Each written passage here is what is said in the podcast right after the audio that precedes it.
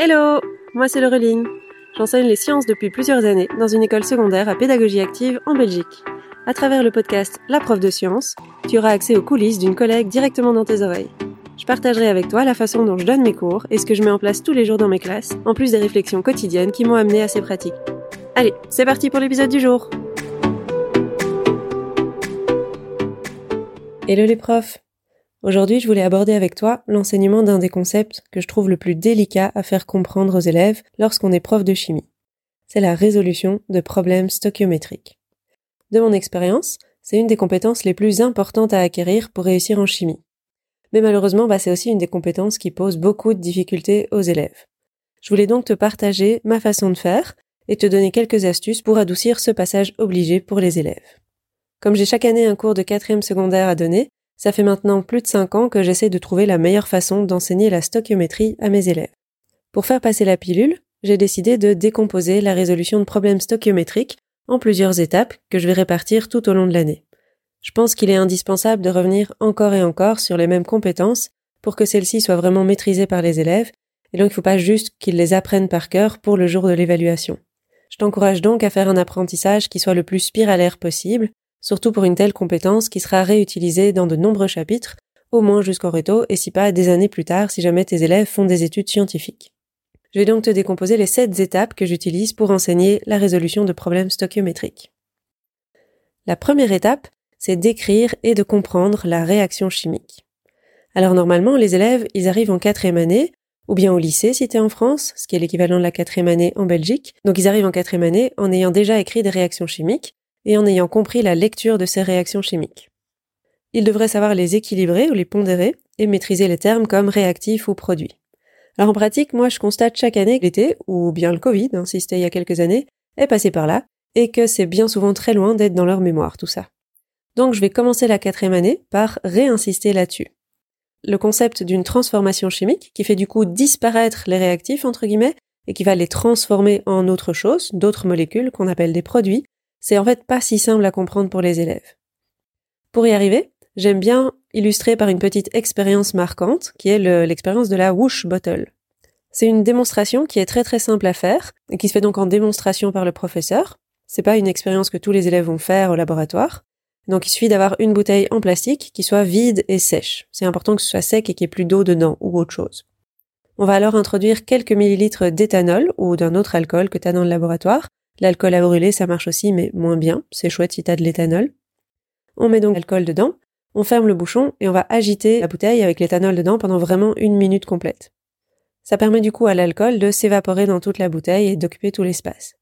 Il faut ensuite enlever l'excès d'alcool liquide qui resterait au fond de la bouteille. On le verse dans un petit bécher qu'on conserve à côté.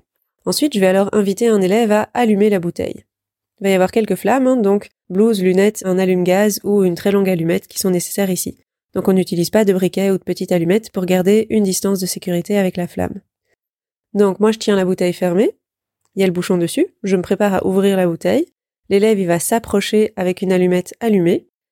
Dès que son allumette est allumée, parce que parfois ça prend un petit peu de temps pour les élèves, j'ouvre le bouchon de la bouteille, il approche la, la flamme de l'allumette au-dessus. Et là, il y a une belle surprise qui attend la classe, puisqu'on a un joli bruit qui va accompagner la combustion rapide de l'alcool dans la bouteille, en plus d'un visuel que je trouve très sympathique, puisqu'on voit en fait une flamme bleue qui va descendre très rapidement dans la bouteille. N'hésite pas en plus à éteindre la lumière pour mieux voir la flamme qui est produite. Alors c'est super chouette la première fois, en général toute la classe elle sursaute, puis ils n'ont qu'une envie, c'est de recommencer. Bon jusque-là, c'est rigolo, mais ça n'apprend pas grand-chose d'un point de vue de la stoichiométrie. C'est en général du coup le moment où il y a un autre élève qui veut revenir faire l'expérience, hein, le, premier a été bien courageux, maintenant toute la classe veut le refaire. Ok, pas de problème, mais on recommence. Donc dans la même bouteille, après quelques minutes pour qu'elle ait le temps de refroidir, parce que ça chauffe, hein, je vais remettre de l'alcool et j'agite de nouveau la bouteille une minute. Donc même processus que la première fois. Il y a un deuxième élève, du coup, qui arrive tout équipé pour servir d'allumeur, mais quand il essaye d'allumer, c'est un peu le flop, hein. Ah bah quoi, euh, il n'arrive pas à allumer celui-là? Bah ça fonctionne plus. Et on peut faire tout ce qu'on veut, à part une petite flamichette qui peut s'allumer tout en haut de la bouteille, ça va jamais descendre dans la bouteille. Et c'est donc là qu'on peut se mettre à faire réfléchir les élèves. Qu'est-ce qui s'est passé en fait dans la bouteille? Mais on a fait une réaction de combustion. Et une réaction de combustion, ça nécessite un combustible, dans ce cas-ci l'alcool, et un comburant, qui est ici le dioxygène présent dans l'air. Sauf qu'en fait, bah, tout le dioxygène, il a été consommé lors de la première réaction. et qu'il n'y en a donc plus pour refaire une deuxième combustion dans la bouteille. J'essaye que ça vienne des élèves et il y en a presque toujours un qui me ressort, bah il, manque, il manque l'oxygène, il n'y a plus l'oxygène, on a tout consommé dans la première réaction. Et donc si jamais on veut refaire en fait une deuxième fois la réaction, dans la même bouteille, il faudrait pour y arriver attendre un long moment en laissant la bouteille ouverte. Il y a certains élèves motivés qui essayent euh, de capturer un petit peu de dioxygène en se baladant avec la bouteille ouverte dans toute la pièce, mais euh, en fait ça marche pas très très bien. Le goulot il est trop étroit et le dioxygène n'arrive pas vraiment à rentrer dedans de mon expérience, ben, on n'arrive jamais à refaire une deuxième fois l'expérience dans la même bouteille au sein de la même heure de cours. Si tu laisses ouvert quelques heures, le lendemain, ça tu pourras recommencer, mais la même heure de cours, ça marchera pas. Ou alors, faut prendre une deuxième bouteille. Et alors, la deuxième chose, c'est que, après la réaction, on va observer qu'il s'est formé de la buée à l'intérieur de la bouteille. On observe des petites gouttelettes. Et ça va se condenser quand la bouteille refroidit. Il s'agit en fait de l'eau qui est formée, du coup, au cours de la réaction de combustion.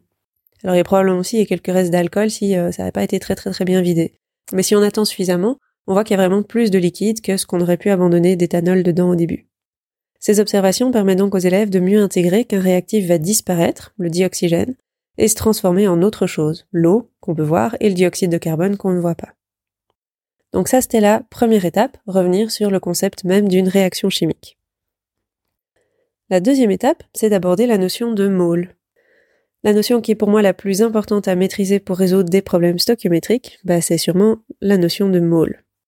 Je fais le choix de l'aborder avec les élèves sans autre nouvelle notion et de consacrer vraiment quelques cours à la compréhension du concept de mole de masse molaire. Pour faire ça, j'arrive en classe ce jour-là avec des bocaux qui sont remplis de petits aliments, donc par exemple des pois chiches, des lentilles, du riz ou des haricots mungo, qui sont des petites graines rondes, hein, c'est pas du tout des longs haricots. C'est chaque fois tous des petits aliments, des graines qui sont rondes, de taille de plus en plus petite.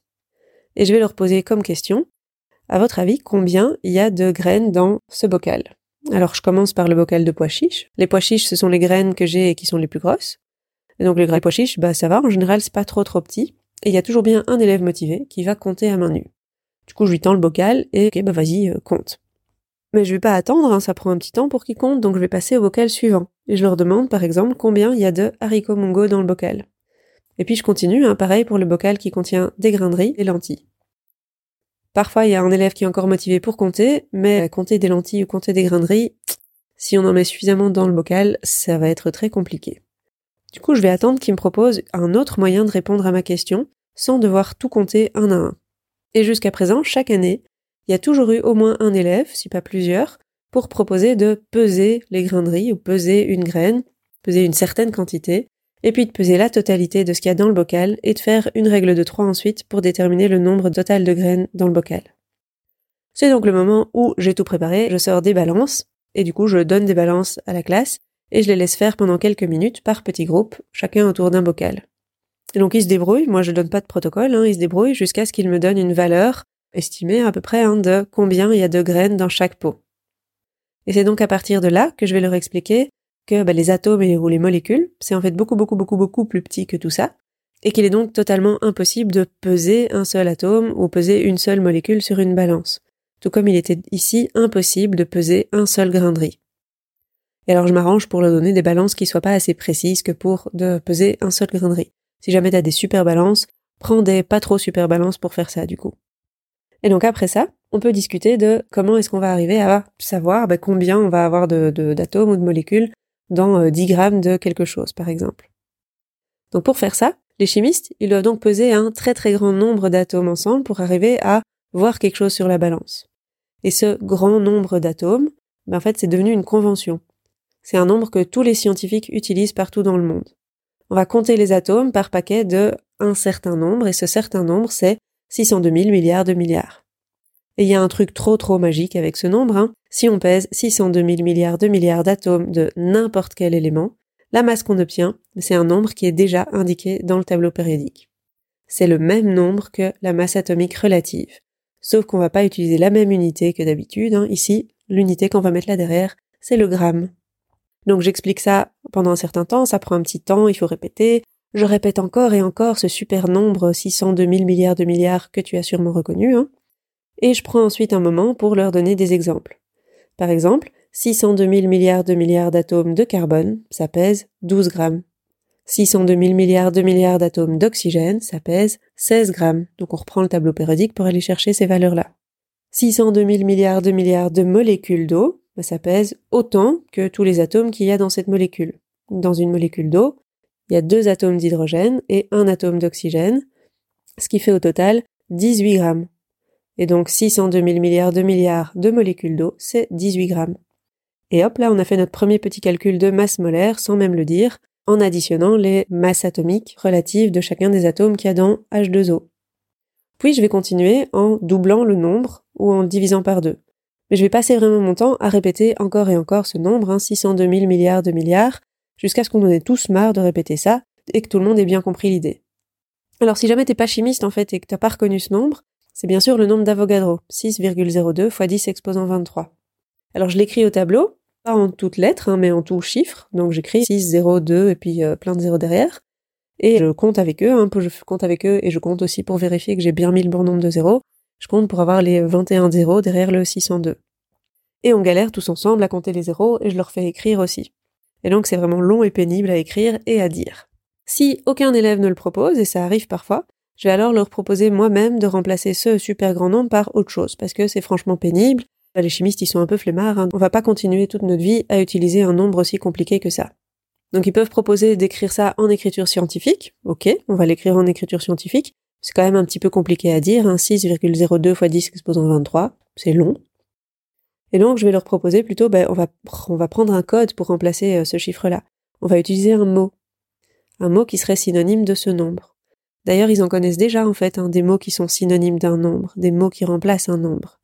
Par exemple, ben, quand on dit une paire de chaussures, le mot paire, il veut dire j'ai deux chaussures. Le mot paire, c'est un synonyme du, du nombre 2.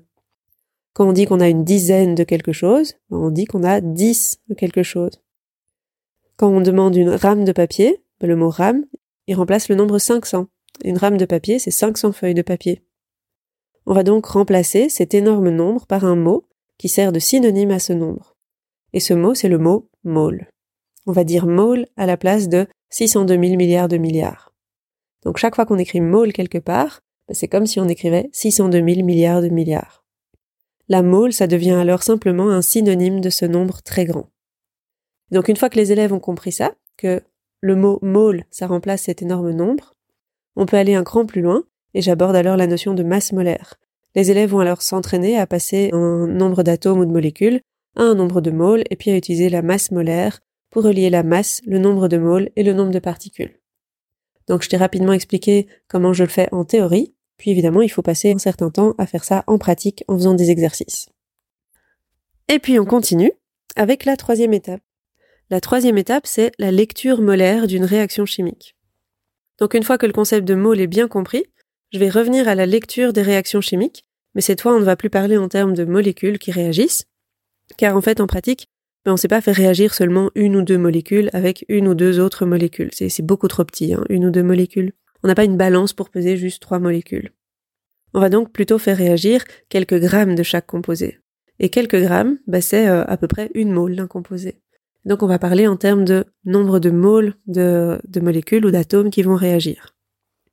Et donc à partir de n'importe quelle réaction chimique écrite au tableau, on va maintenant lire une mole de ceci, du réactif numéro 1, réagit avec par exemple deux moles de cela pour former une mole de produit. Et donc on décline ça autant de fois que nécessaire avec plein de réactions différentes, plein de réactifs et de produits différents. Et puis on modifie le nombre de moles dans la réaction et on adapte en conséquence pour les autres réactifs et produits. Donc par exemple, je vais dire, ah ben, si on prend 3 moles de ce réactif, on aura besoin du coup de bah, 6 moles du deuxième réactif qui a un coefficient stoichiométrique double. Et je fais simplement des exercices de lecture de réactions chimiques.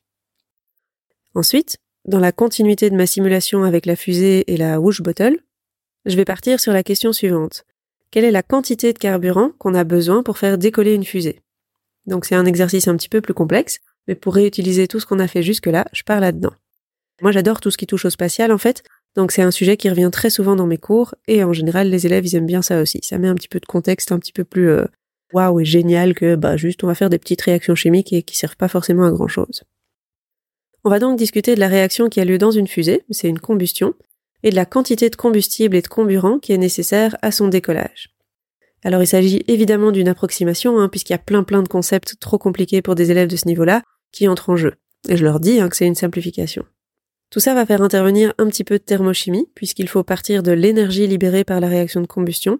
Mais euh, ça passe en général très facilement chez les élèves. Hein. Je dis pas le mot thermochimie. Je leur dis que chaque fois qu'on fait réagir une mole de combustible, la réaction, elle va libérer autant de kilojoules.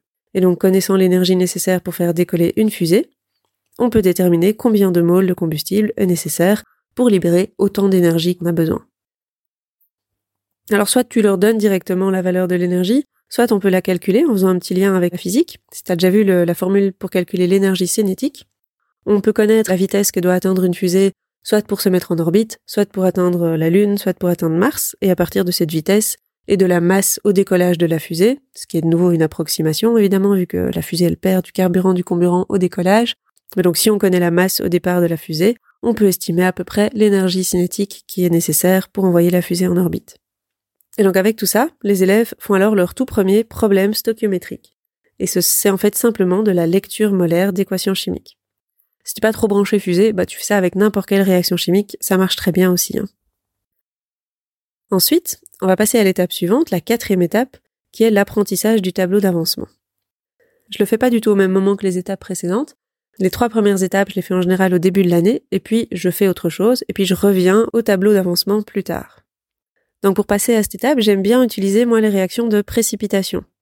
Ce sont des réactions qui sont très faciles à mettre en œuvre au laboratoire, avec pas beaucoup de matériel. On peut vraiment les faire juste dans des tubes à essai. Elles sont très visuelles et les élèves les adorent. Ça fait des trucs colorés, ça apparaît un peu comme par magie, c'est super chouette. En plus, on va obtenir à la fin un produit sous forme solide qu'on peut facilement isoler par centrifugation si jamais tu as une centrifugeuse dans ton laboratoire. Et si jamais t'as pas ce matériel-là, bah c'est pas très grave, c'est l'occasion de montrer à tes élèves comment calculer la masse de précipité obtenue. Et c'est donc ce genre de problème que j'utilise pour faire l'apprentissage d'un tableau d'avancement. Donc, pour y arriver, j'enseigne à mes élèves l'utilisation d'un tableau d'avancement. Je sais bien que tous les enseignants y passent pas par là, mais moi en tout cas ça m'a tellement aidé quand j'étais élève, que ce soit euh, en secondaire ou à l'université, et je vois vraiment à quel point ça aide mes élèves à se structurer lorsqu'ils résolvent un problème stoichiométrique que je l'utilise vraiment tout le temps, et je ne peux que t'encourager à l'utiliser aussi. Donc je démarre donc d'une réaction de précipitation simple. Quand je dis simple, je veux dire où il n'y a pas de coefficient stoichiométrique qui soit différent de 1. Par exemple, tu peux faire la réaction entre le nitrate d'argent et le chlorure de sodium, donc AgNO3 plus NaCl, qui va former NaNO3, qui ne précipite pas, le nitrate de sodium, AgCl, le chlorure d'argent, qui lui précipite, c'est un joli précipité blanc. Et donc nous construisons ensemble un tableau d'avancement où chaque colonne contient les données du composé en tête de colonne, donc une colonne pour AgNO3, une colonne pour NaCl, une colonne pour AgCl, une colonne pour NaNO3, et chaque ligne de ce tableau va contenir une grandeur. Donc au début, on a juste besoin de trois grandeurs, la mole, qu'on aura toujours besoin dans un tableau stoichiométrique, la masse et la masse molaire pour faire le lien entre les deux. À ce moment-là, je fais encore aucune distinction entre les données initiales et les données finales, comme ça je simplifie vraiment l'apprentissage du concept de tableau d'avancement. Après un ou deux exemples que je fais avec les élèves, ils vont alors réaliser eux-mêmes quelques exercices avant une rapide évaluation. Je peux que t'encourager à évaluer rapidement ta classe, même sur un seul exercice, afin de les forcer à s'entraîner et de voir aussi où en est leur compréhension. Si ça marche pas tout de suite, bah c'est pas grave, tu sais que tu dois refaire des exercices, et tu referas une autre évaluation plus tard. Donc à ce niveau-ci, j'essaie vraiment de choisir uniquement des réactions chimiques sans coefficient stoichiométrique. Cette étape, elle doit pas forcément durer longtemps, mais pour bien comprendre l'utilisation du tableau, il vaut mieux éviter d'ajouter une autre difficulté dès le départ. L'idée ici, c'est vraiment d'ancrer l'utilisation de ce tableau, outil de résolution d'un problème stoichiométrique. Et donc le genre de question, le genre de problème que tu peux poser à ce moment-là, c'est par exemple quelle masse de chlorure d'argent est obtenu lors de la réaction de 5 g de nitrate d'argent avec du chlorure de sodium? Donc je ne me fais pas intervenir non plus de composés qui seraient en excès ou euh, limitants.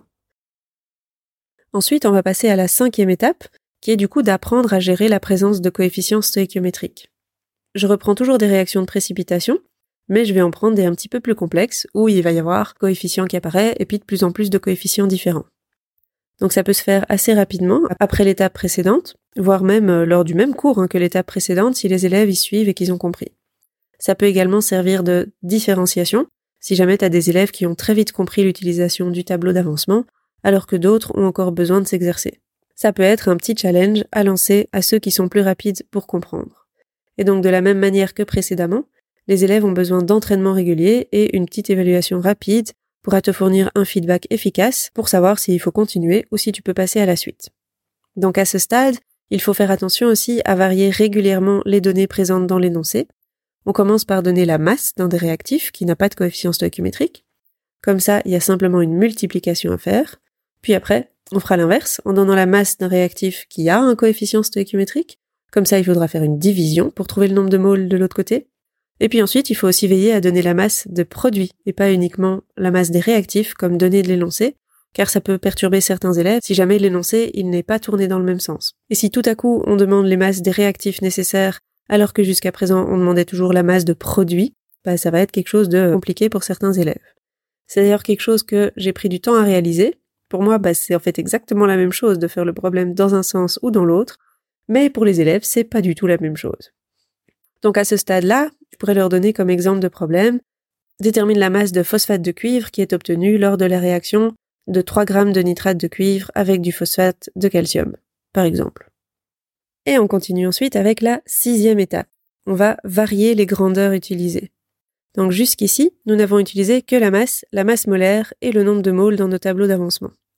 Mais le volume et la concentration sont souvent des données plus pertinentes à utiliser, puisqu'en fait ce sont des solutions aqueuses que nous utilisons principalement en laboratoire. Il faudra donc veiller à voir la notion de concentration molaire avant de passer à cette étape.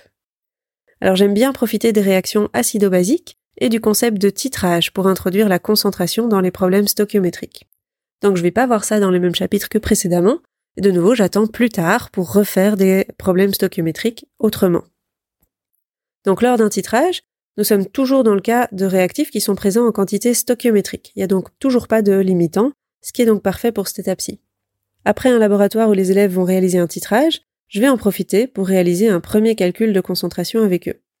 On peut ainsi utiliser un tableau d'avancement, mais en utilisant cette fois des grandeurs différentes.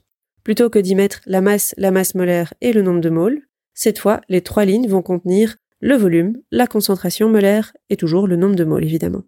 Ça leur montre qu'un tableau d'avancement, ça peut s'utiliser avec des grandeurs variées, et qu'il faut regarder donc quelles sont les grandeurs données dans l'énoncé pour savoir quelle grandeur il faut utiliser dans le tableau d'avancement. Je profite donc de la découverte d'un autre type de réaction pour refaire des problèmes stoichiométriques qui soient légèrement différents.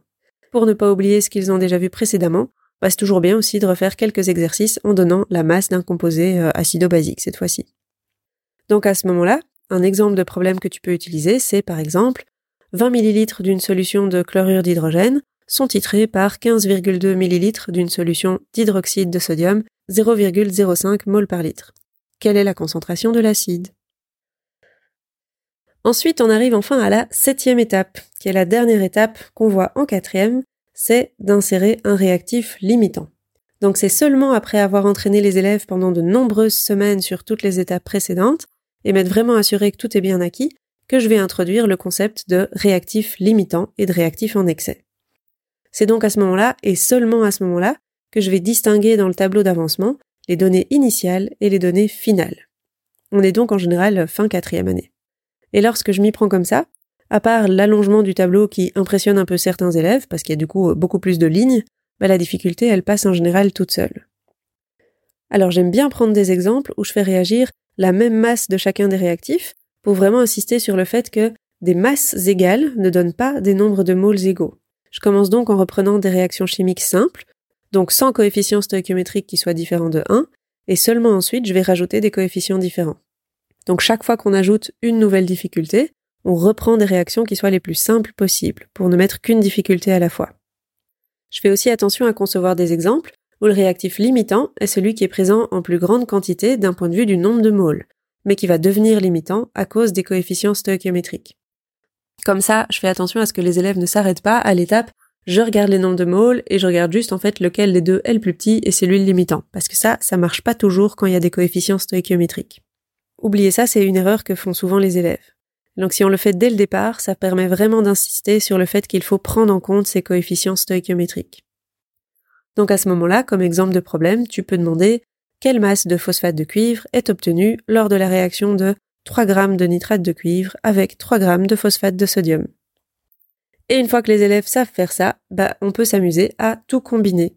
C'est donc qu'en toute fin de quatrième, voire même parfois en début de cinquième année lorsque le temps m'a manqué en quatrième, ou qu'on est passé par le Covid et compagnie, hein, que je vais enfin proposer aux élèves des problèmes stoichiométriques variés, où je mélange tous les concepts vus, et je vais ajouter d'autres grandeurs, comme par exemple le volume d'un gaz qu'ils devront transformer en un nombre de moles grâce au volume molaire d'un gaz. Alors on peut aussi utiliser des laboratoires supplémentaires si jamais on a le temps. C'est d'autant plus concret pour un élève s'il a l'occasion de voir les réactions et de manipuler lui-même.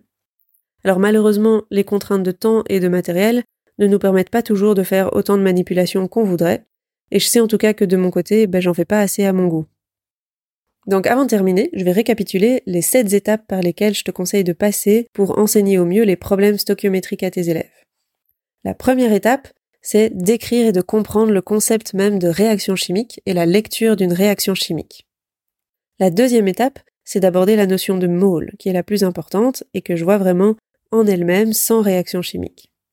La troisième étape, c'est de combiner les deux premières et d'arriver à la lecture molaire d'une réaction chimique.